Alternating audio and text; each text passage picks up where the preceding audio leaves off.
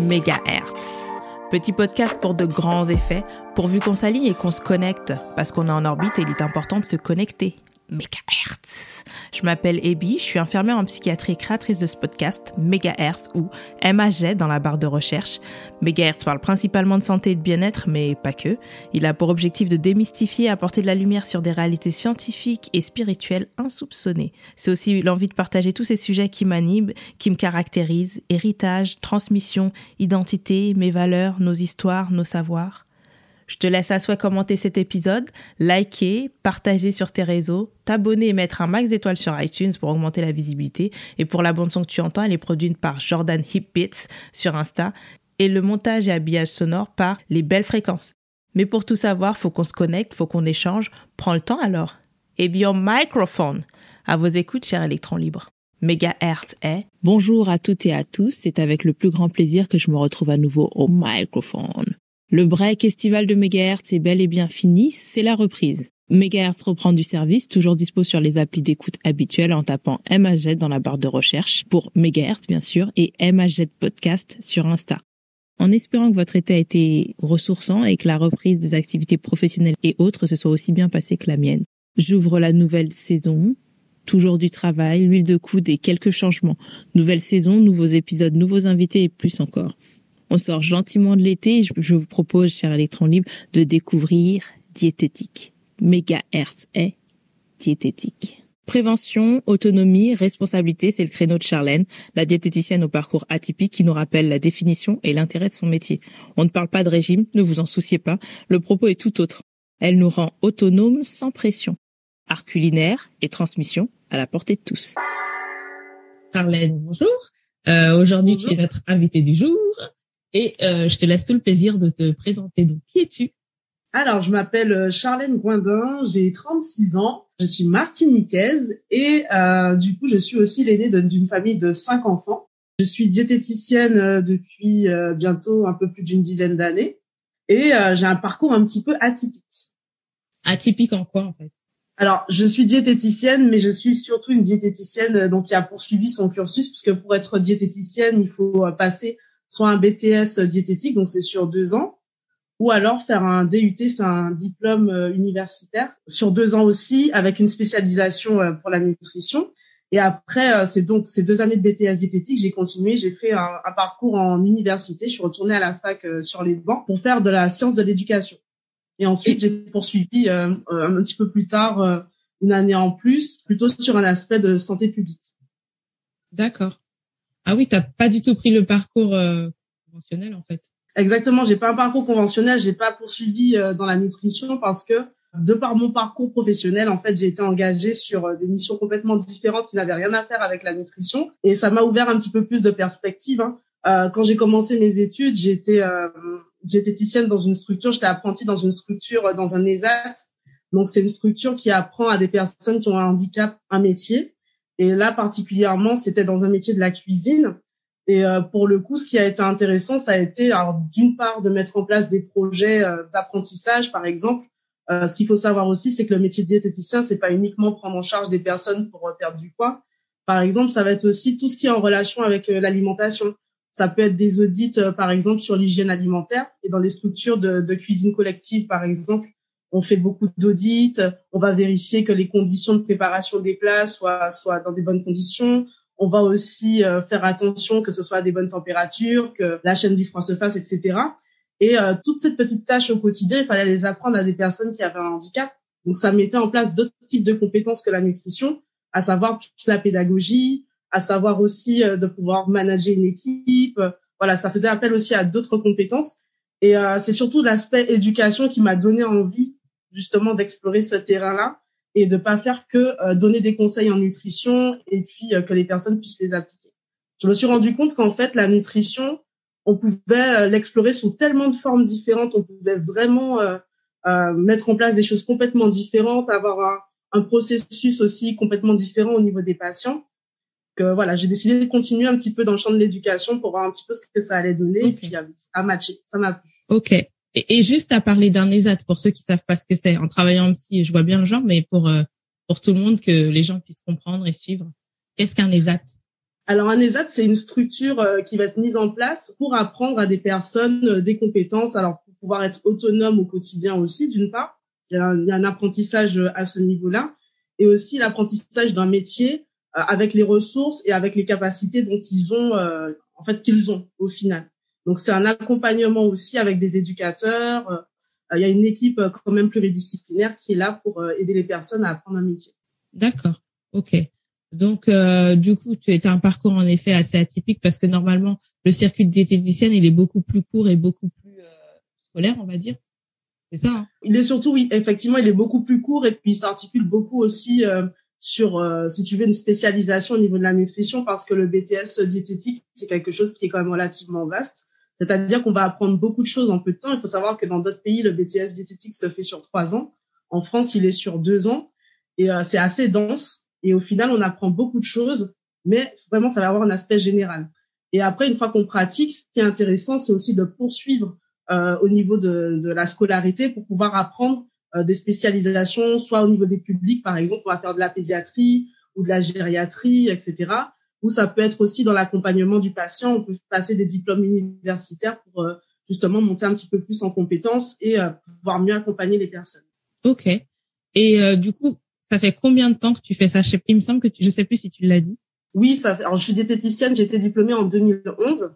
Ok. Voilà, sachant que j'avais déjà commencé à pratiquer puisque j'ai passé mon diplôme en étant en alternance. Et ça a pas mal forgé mon expérience parce que pour le coup, j'ai travaillé dans des structures complètement différentes. Donc, il y avait les AT, mais j'ai suis aussi une diététicienne euh, Weight Watchers. J'ai commencé chez eux. En ah fait, j'ai débuté pendant quelques années. Oui, tout à fait. Points, là, compter des points. okay. Exactement, c'est les petits points. En fait, c'est c'est quand même très intéressant parce que du coup, ça aussi, ça faisait quand même appel à l'éducation euh, des personnes. Hein. C'est vrai que c'est un comptage de points, mais ça apprend aussi d'autres choses. Ça apprend aussi à se responsabiliser ça apprend aussi ben, quel type d'aliment je vais choisir euh, au détriment des autres. Ça apprend aussi à faire attention, être attentif à ses propres sensations. Ça fait aussi appel à, à d'autres choses. Et c'est vrai que ça reste assez ludique. Donc, euh, j'avoue que sur cet aspect-là, ça m'a beaucoup plu. Et ensuite, j'ai continué. Alors aussi, euh, j'ai continué en libéral pendant quelques années. La particularité, c'est que j'avais des partenariats et des collaborations avec des associations. Alors, je fais beaucoup de prévention en définitive. Hein que ce soit auprès des personnes âgées, c'est ma spécificité, c'est la gériatrie et également les personnes qui sont en situation de précarité. Je, ça me tient vraiment à cœur euh, de, de, pouvoir monter des actions avec euh, ces populations parce qu'il y a un réel besoin et euh, je pense que c'est des publics qui sont vulnérables et que c'est important aussi de leur donner des informations et de leur donner des clés pour qu'ils puissent être un petit peu plus autonomes et qu'ils puissent aussi hein, être en meilleure santé finalement.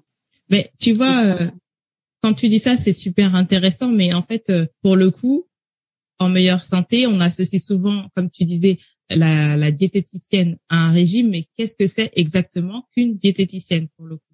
Alors, une diététicienne, c'est déjà un professionnel de santé. Ce qu'il faut savoir, c'est qu'on est reconnu. Hein, il y a un ordre de santé des diététiciens. Donc, on est quand même reconnu. Chaque diététicien a ce qui s'appelle un numéro ADI qui permet de l'identifier parce qu'on est répertorié. Et euh, si une personne n'a pas son numéro ADI, il n'est pas diététicien. Pour le coup, c'est une façon de nous repérer. Et donc, c'est un professionnel de santé qui va accompagner les personnes au niveau de la nutrition d'une façon générale. Alors, ça peut être aussi bien effectivement sur la perte de poids, parce que c'est souvent ce à quoi on associe une diététicienne, c'est la perte de poids. Mais en réalité, une diététicienne, elle accompagne les personnes sur tout, tout au, au quotidien. Ça peut être euh, des personnes qui ont des pathologies spécifiques comme euh, le diabète, par exemple, qui ont une obésité, etc mais ça peut être aussi des personnes qui sont malades, qui ont des cancers digestifs, euh, qui vont avoir des, des, des, problèmes qui sont relativement liés à l'alimentation. Et puis, ça va être aussi tous les aspects du quotidien. Par exemple, euh, savoir ce que je peux manger, comment équilibrer mes repas, savoir euh, le rapport qualité-prix, savoir comment lire une étiquette. Et tous ces aspects-là au quotidien aussi sont importants. Et je pense que c'est relativement quelque chose qu'il faut pouvoir mettre en place pour que les gens puissent justement pouvoir faire des, des meilleurs choix au quotidien. Ok. Et toi, du coup, où est-ce que tu exerces? Actuellement, je suis euh, diététicienne en hospitalisation à domicile.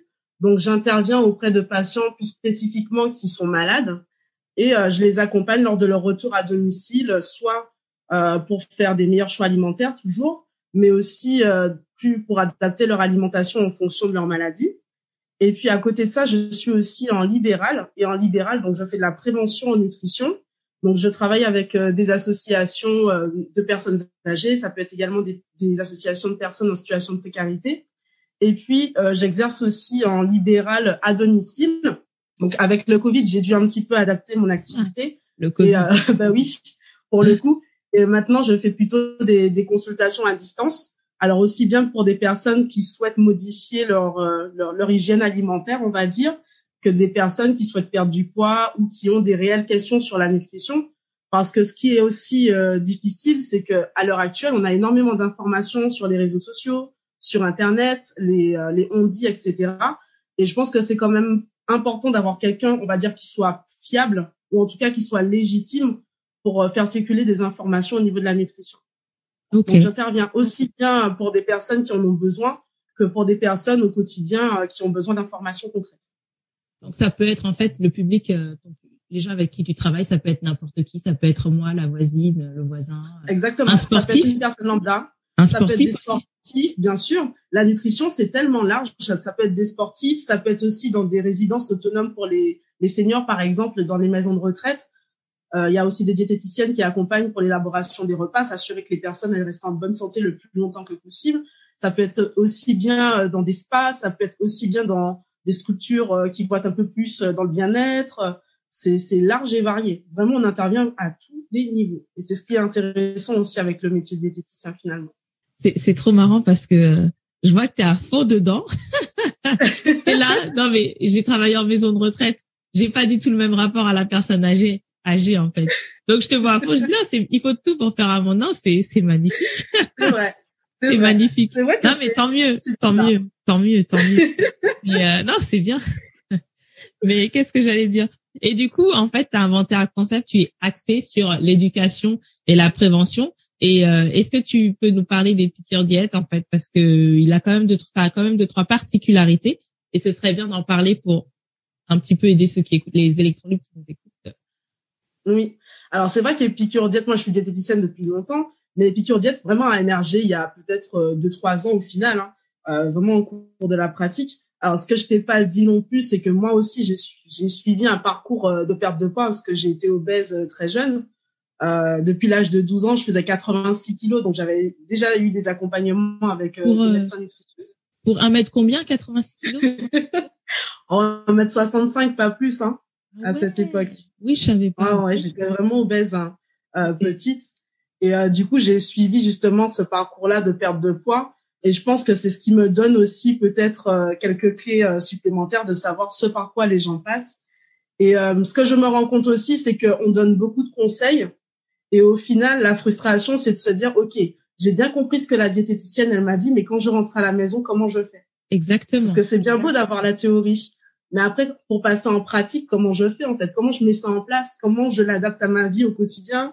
Et mhm. puis surtout si j'ai une famille, et puis surtout si j'ai une vie sociale, et puis surtout si je vais au travail. Il y a tous ces aspects-là, en fait, finalement, qui, qui, sont assez frustrants pour une personne de se dire, OK, j'ai tout ce qu'il faut, ah ben, par où je commence? Et euh, je pense que c'est là où il y a eu le petit déclic où je me suis dit, OK, bah, c'est vrai qu'on a beaucoup l'aspect théorique, ça se trouve partout. Hein, vraiment, les informations théoriques, on les trouve partout. Et même si j'en dispense un petit peu, c'est pas l'essentiel. Ce que j'aime faire, c'est vraiment donner des clés pratiques c'est-à-dire comment je fais, par exemple, pour choisir un aliment qui va être meilleur pour ma santé, comment je fais pour manger équilibré quand je vais au restaurant. En plus, on est déconfiné, c'est euh, c'est exactement le moment. Comment je fais, par exemple, quand j'ai un repas en famille où là j'ai vraiment débordé. Est-ce qu'il faut que le lendemain je me restreigne Est-ce qu'il faut que je fasse attention? Comment il faut que je fasse en fait? Et Epicure Diet, c'est vraiment cet aspect-là. C'est vraiment l'aspect pratique. Donc, comment je mets en place au quotidien pour justement pouvoir euh, avoir une hygiène de vie, hein, puisque finalement c'est ça aussi c'est apprendre à bien manger sur du long terme. C'est pas juste on fait un, attention à un moment donné et puis après on se on se laisse aller. Sauf que tu dis tout ça, euh, c'est génial. Toi, tu parles autant que professionnel. Oui, tu es une ancienne obèse, donc je pense que tu maîtrises bien le sujet de l'intérieur. Mais il y a le côté pratique, on a les informations. Mais dans ta cuisine, tu fais comment? Eux, ils parlent en grammes, en je sais pas quoi. Par exemple, je suis pas en surpoids ou quoi que ce soit. Mais franchement, euh, les histoires de bien manger, là, ça donne. C'est pas que ça donne pas trop envie, mais euh, les histoires de grammes, blablabla, c'est pas très pratique. Hein. Dans une cuisine, personne, moi je cuisine pas comme ça et je pense qu'il y a beaucoup de gens aussi qui ne cuisinent pas comme ça pour de vrai dans la vraie Exactement. Donc, bah, tout à fait, euh, c'est ce qui rend aussi l'aspect contraignant finalement. C'est ce qui fait aussi que je pense que les gens abandonnent rapidement quand on a des euh, quand on a envie de bien faire et qu'on se, donne des euh, des objectifs à ce niveau-là, on abandonne parce que finalement ça devient trop compliqué à mettre en place.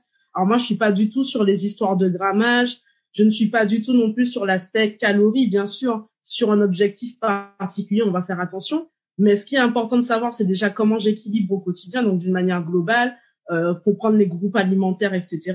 Après, tu parlais des grammages.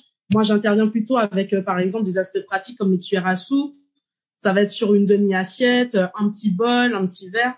Vraiment donner des références qui vont être beaucoup plus faciles à repérer, qu'on soit à la maison, qu'on soit au restaurant, qu'on soit chez des amis ou qu'on soit ben, tout simplement au travail. Mais vraiment donner, euh, des, si tu veux, des quantifications qui vont être beaucoup plus pratiques et puis qu'on va, qu'on va pouvoir suivre sans, sans contrainte. C'est surtout ça, pour diminuer les contraintes au maximum. Ok, d'accord. Bah là, pour le coup, euh, oui, c'est beaucoup plus accessible parce que les histoires de grammes, moi, j'ai pas de, enfin, personnellement, j'ai pas de balance. Euh, pour... Non, c'est les gens qui font de la pâtisserie ou qui sont à fond là-dedans. Quand je sais pas, on fait du riz, des pâtes euh, ou autre chose, on mesure. Bon, moi, je connais mesurer à l'œil. je crois que dans la culture afro-caribéenne, c'est ça. En fait, on fait beaucoup à l'intuition. Et finalement, ce n'est pas plus mal hein, parce qu'on se rend compte qu'on a aussi des réflexes qui sont relativement liés à l'aspect santé, sans qu'on le sache. Des fois, on fait des associations alimentaires qui ne sont pas forcément, euh, qu'on va pas forcément euh, connaître parce qu'on a vu nos parents faire, donc on va imiter. Mais il y a une réelle raison de santé derrière. Hein. Par exemple, le fait de manger du riz avec des haricots rouges ou du riz avec des lentilles, ben ça, on le fait. Mais est-ce que tu sais pourquoi on le fait? Parce que c'est bon dans la bouche, j'en sais rien. Pose pas de questions bizarres, j'en sais rien.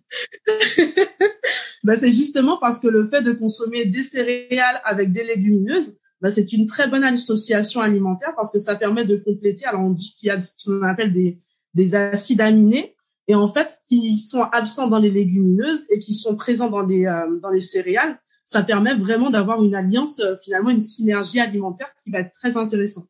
Et ça c'est des choses qu'on fait depuis la nuit des temps alors que enfin c'est culturel mais sur le plan de la santé, il y a un réel impact et c'est vraiment important. Euh, j'ai envie de dire, la, enfin, et chez tout le monde d'ailleurs, euh, la manière de cuisiner, elle a forcément un sens. Il y en a qui ont testé avant nous. On peut pas arriver en 2021 et, et sortir des associations comme ça. Je pense que bah, c'est l'empirisme en fait. C'est juste à force de reproduire. Tu sais qu'à force de manger tel fruit, bah, vous tombez tous malades. Il a mangé cette baisse, c'est toxique, etc. Enfin, je pense qu'il y a quand même eu deux trois histoires avant, mais c'est hyper intéressant parce que moi justement, on me disait, on a souvent des conversations entre collègues, hein, extraordinaire, où euh, on me disait non, mais on me posait la question, mais pourquoi, euh, pourquoi vous mangez du riz avec C'est bizarre de manger de féculents du riz avec des haricots. Franchement, j'ai pas su, quoi répondre. J'ai haussé les épaules. J'ai dit, je sais pas moi. Enfin, non, mais sérieux, des fois on te pose des questions, c'est hyper intéressant. Hein, mais moi, tu, enfin, je suis pas diététicienne. Hein. Enfin, voilà quoi.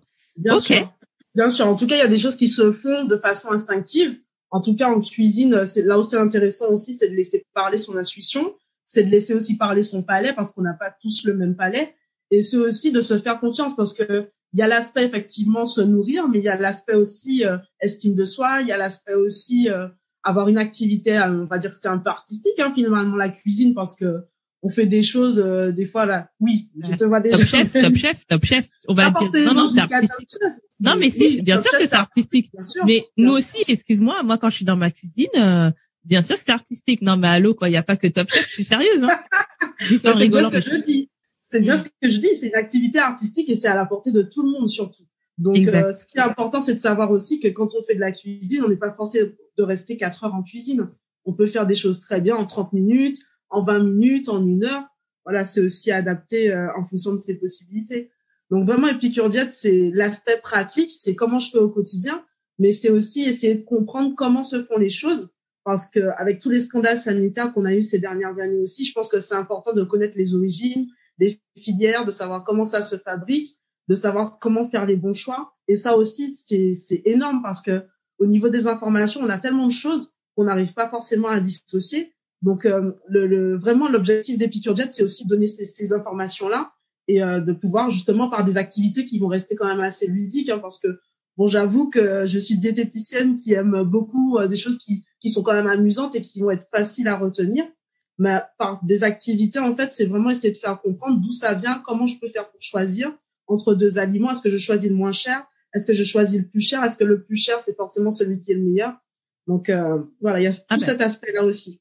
J'étais sous la main, j'allais j'allais parler des mercredis étiquettes, de tout ce qui est éducation nutritionnelle, activité cuisine, etc. Mais juste parenthèse pour ma pour ma culture personnelle. Donc comment on fait pour choisir? Parce que tu prends le pouce ou tu prends pas le pouce? Enfin, euh, genre les tomates à un euro de, de, de certaines enseignes là qui ont un goût ignoble, qui restent trois semaines dans un frigo. Sans, lorsque ça tombe à terre, c'est comme une orange qui tombe, le truc n'éclate pas au sol et ça a le temps de germer à l'intérieur. Enfin, il y a, on a quand même un petit problème de société. Il y a un truc hyper effrayant.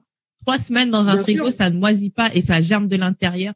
Non. Et quand tu coupes le truc, tu vois les non, c'est pas possible. Qu'est-ce, comment on choisit? Exactement. Alors sur les produits, de toute façon, le mieux possible, c'est de choisir des aliments qui sont bruts, donc d'éviter au maximum que possible les aliments qui vont être transformés et ultra transformés. Et après, tu parlais des pousses. Ce qu'il faut savoir aussi, c'est que parfois une même usine va fabriquer plusieurs marques et que du coup les sous-marques ou les marques distributeurs des fois sont de très très bonne qualité. Donc il faut pas non plus les dénigrer. Ce qui est important, c'est d'essayer d'apprendre à lire les étiquettes. Donc c'est vrai qu'il y a Yuka, il y a des applications qui aident, mais en mon sens qui sont pas forcément euh, pertinentes. Pourquoi? Parce qu'elles ne vont pas éduquer les personnes justement, et parce que sur certaines catégories d'aliments, en réalité, ça donne pas forcément les bonnes informations. Donc je pense que dans un premier temps, c'est apprendre à lire les étiquettes pour pouvoir savoir que, par exemple, eh ben, si un aliment a beaucoup d'ingrédients, au final, c'est qu'il y a anguille sous roche. Vraiment, euh, dans la mesure du possible, c'est les déposer. Et il faut que dans cette liste d'ingrédients, on reçoit des aliments qu'on va retrouver dans le placard. Farine, des œufs, du beurre, etc. Et puis, autre chose, si on a beaucoup d'additifs, de conservateurs, ça aussi, c'est quelque chose qui, peut être assez nocif. Donc, au final, qui, qui vaut mieux limiter. En général, au supermarché, il y a les, les, les basses gammes qui sont juste en bas Bon, souvent, quand même, ce sont les moins bonnes pour la santé parce a beaucoup d'additifs, elles sont pas chères. Et des fois, ça va être des, des restes ou des choses qui sont reconstituées, donc pas forcément très pertinentes pour la santé. Après, on a les milieux de gamme. Bon, ça se défend, mais je pense qu'il faut quand même relativement lire les étiquettes. Et après, il y a les hauts de gamme qui sont plutôt au-dessus d'une manière générale. Mais entre vraiment bien manger, c'est pas forcément manger très cher. Après, tu parlais aussi des fruits et légumes. Alors, à l'heure actuelle, ce qui est important, c'est de vraiment manger des fruits et légumes de saison, parce qu'au final, on a beaucoup d'aliments qui sont exportés ou importés, et en réalité, euh, qui ont peu de valeur nutritionnelle, donc c'est pas du tout pertinent. Et après, au niveau des fruits et légumes, eh ben, le mieux, ça reste de manger bio pour, pour cette catégorie d'aliments, mais euh, on fait au mieux. Maintenant, les distributeurs, quand même, ont une gamme de produits euh, bio qui reste assez, assez intéressante. Des fois, il vaut mieux manger moins d'une chose, mais mieux. Ouais, mais je suis totalement d'accord, mais mine de rien, euh, le bio, ça reste quand même particulier. C'est, ça a un coût, c'est assez onéreux. On peut pas le nier. On peut pas le Tout nier. À fait. Mais bon, mais même le bio, euh, quand même, je tiens juste à noircir un peu le tableau avec le bio, c'est que même le bio, euh, tu prends des tomates, des fois tu te dis waouh, enfin la tomate elle tient quoi. Et pour moi une tomate ça tombe par terre, tu l'as éclatée, tes parents ils t'engueulaient à l'époque et puis et puis voilà quoi, la tomate était foutue, mais c'est vrai tu vois l'évolution, c'est comme les oranges. J'ai souvent ce débat avec les oranges ou les agrumes plutôt. T'étais petit, euh, tu faisais tomber le citron derrière le congélateur et à la prochaine saison, enfin c'est genre c'était en automne-hiver et au grand nettoyage de printemps, tu retrouvais ton ton agrume qui avait desséché. Aujourd'hui, tu achètes le truc au marché, le lendemain, l'agrume, il est déjà en train de moisir. Mais il moisit pas un peu blanc, hein. il moisit beaucoup vert quoi. Mais le lendemain en fait, et ça veut dire qu'on mange bref, je crois que c'est un autre débat, on s'égare un peu, mais euh, tu as tout à fait raison. Tu as tout à fait raison parce qu'il y a bio et bio. Hein. Après, ce qu'il faut savoir, c'est que le bio, ça répond à un cahier des charges. Donc après, réellement, ce qui se passe derrière, on ne sait pas toujours. Même s'il n'y a pas de pesticides, on peut utiliser d'autres biais aussi pour mieux conserver les aliments. Et puis, euh, vraiment, le meilleur bio possible, c'est d'avoir son propre jardin et de faire pousser ses propres légumes. À part ça, réellement, euh, on connaît pas toujours euh, non plus l'impact et, puis mm. les, les, filières de réalisation des, de l'agriculture. Donc malheureusement, on est obligé de se fier pour l'instant. Mais euh, ce qu'on va trouver aussi sur le marché, attention, c'est pas toujours bio. Euh, souvent, on se rend bien compte qu'il n'y a pas forcément non plus euh, les origines des, des, fruits et légumes. Donc, n'hésitez pas à poser la question aussi euh, aux maraîchers parce que parfois, c'est tout simplement des choses qui viennent d'ailleurs, d'autres qui sont qui sont importées et qui sont pas forcément ça. On va sur le marché en pensant bien manger et au final, on a la mauvaise information. Donc, attention. Je comprends mieux les survivalistes. Lorsqu'on parle diététique, on parle forcément qualité de produit, responsabilité d'État et autonomie personnelle. La responsabilité individuelle, c'est exactement là que débute son travail. La fin des propos de Charlène sont à venir dans Diététique en pratique, la déconstruction de nos idées reçues. en espérant t'avoir fait vibrer un peu. N'hésite pas à commenter, liker, partager, t'abonner, à mettre un max d'étoiles sur iTunes pour faire décoller Megahertz, que tu peux aussi retrouver d'ailleurs sur MAZ Podcast. Production du jingle Jordan Hip Beats. C'était Ebio Microphone. À très vite sur les ondes.